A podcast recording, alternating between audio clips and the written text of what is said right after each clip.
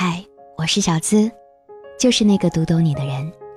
查看心语原文，可以搜索我的微信公众号“小资我知你心”，最快乐的情感成长，每晚在这儿和你说晚安。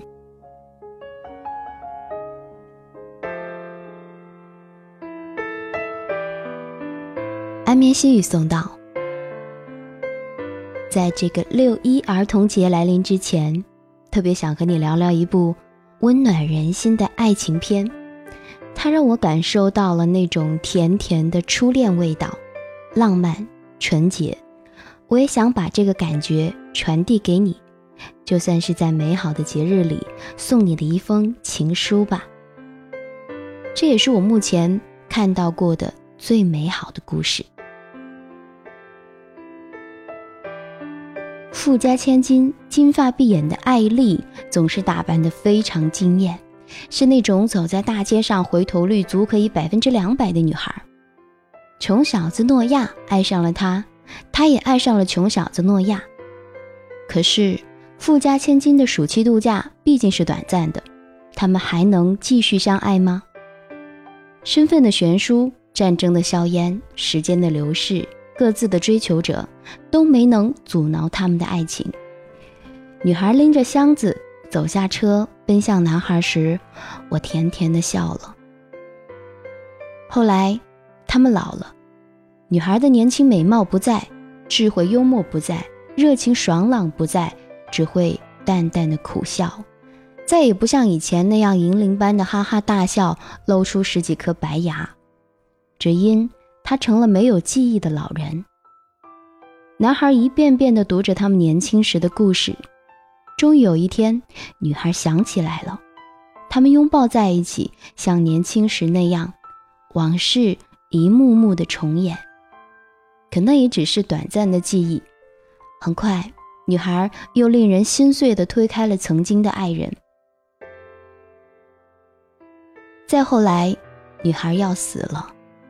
男孩躺在她的身边，陪着她一起走完了整个人生。看到这里，我说：“这就是对伴侣来说最完美的结局啊！”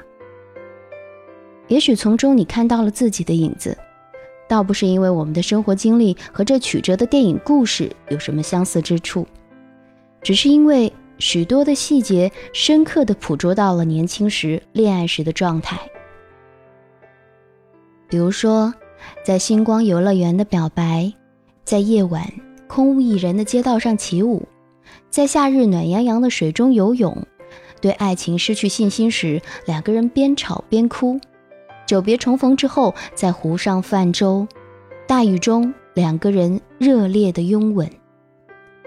他们的每一个表情、动作、语言，都可以让你感受到你曾经有过的一次次的心动。温暖、热情、忧郁和痛苦。其实，无论什么年代，爱情的模样在年轻的我们心里总是恒古不变的。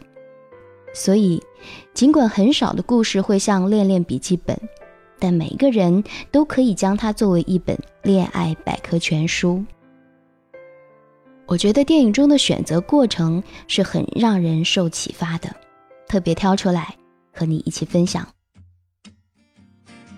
当女主人公艾丽面对诺亚说自己难以选择的时候，诺亚发现她难以选择，更多是因为受到他人说法的左右，比如他父母认为她应该嫁给什么样的人。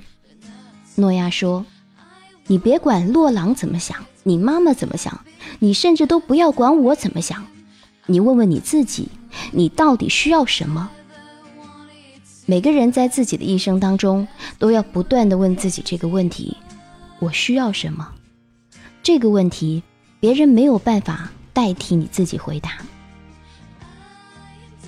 诺亚的另外一句劝诫是：你能否想象，过了二十年、三十年，你在过着什么样的生活？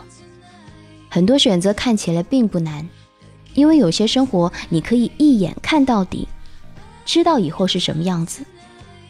比如，你是一个在国企、在事业单位工作的上班族，你几乎可以将自己的生活图景精确到每一年。那可以问问自己，这是不是你喜欢的生活方式呢？或许是，或许不是。那个诺亚不仅穷，而且和艾丽在一起的时候，爱就爱的要死，吵就吵的要死。艾丽说：“你看我们两个在一起有什么好？老是吵。”诺亚说：“是啊，我们百分之九十九的时间都在吵，你自己也是百分之九十九的时间都让人头疼。可是谁说这结合容易呢？那个做生意的洛朗倒是和艾丽相敬如宾，可是也不会花什么时间和他在一起啊。其实我们也是这样，有谁和谁一开始在一起就一定那么契合呢？你不付出你的热情、善意、耐心。”谁都不可能和你走到最后的。很多人都说，这部电影让他们看到了自己身上那股执着的真善美。这个世界上能够真诚、勇敢、热烈、坚持的相爱是多么不容易。那么多人的无奈，又有那么多人的向往。请不要说这个故事太完美、太不现实。我只想传达的是。不要因为我们的成长，不要因为岁月的磨砺，就让我们失去了相信真爱的勇气。喜欢这篇心语吗？记得点赞、分享朋友圈哦！想让更多的人幸福而快乐的爱着。我是小资，那个读懂你的人。每晚在这儿，公众号“小资我知你心”，和你说。晚安，做个好梦。在梦里，你会遇见那个曾经的自己。Good night。baby 失去难受，我怀念的是无话不说，我怀念的是一起做梦，我怀念的是争吵以后还是想要爱你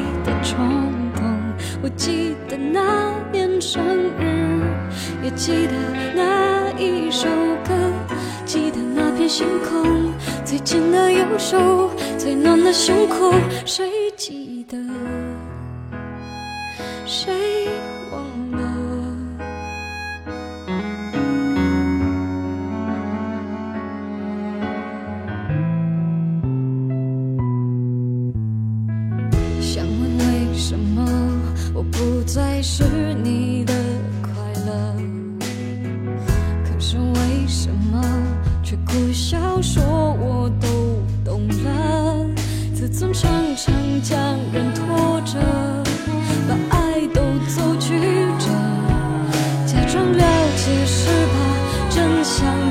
赤裸裸狼狈比失去难受。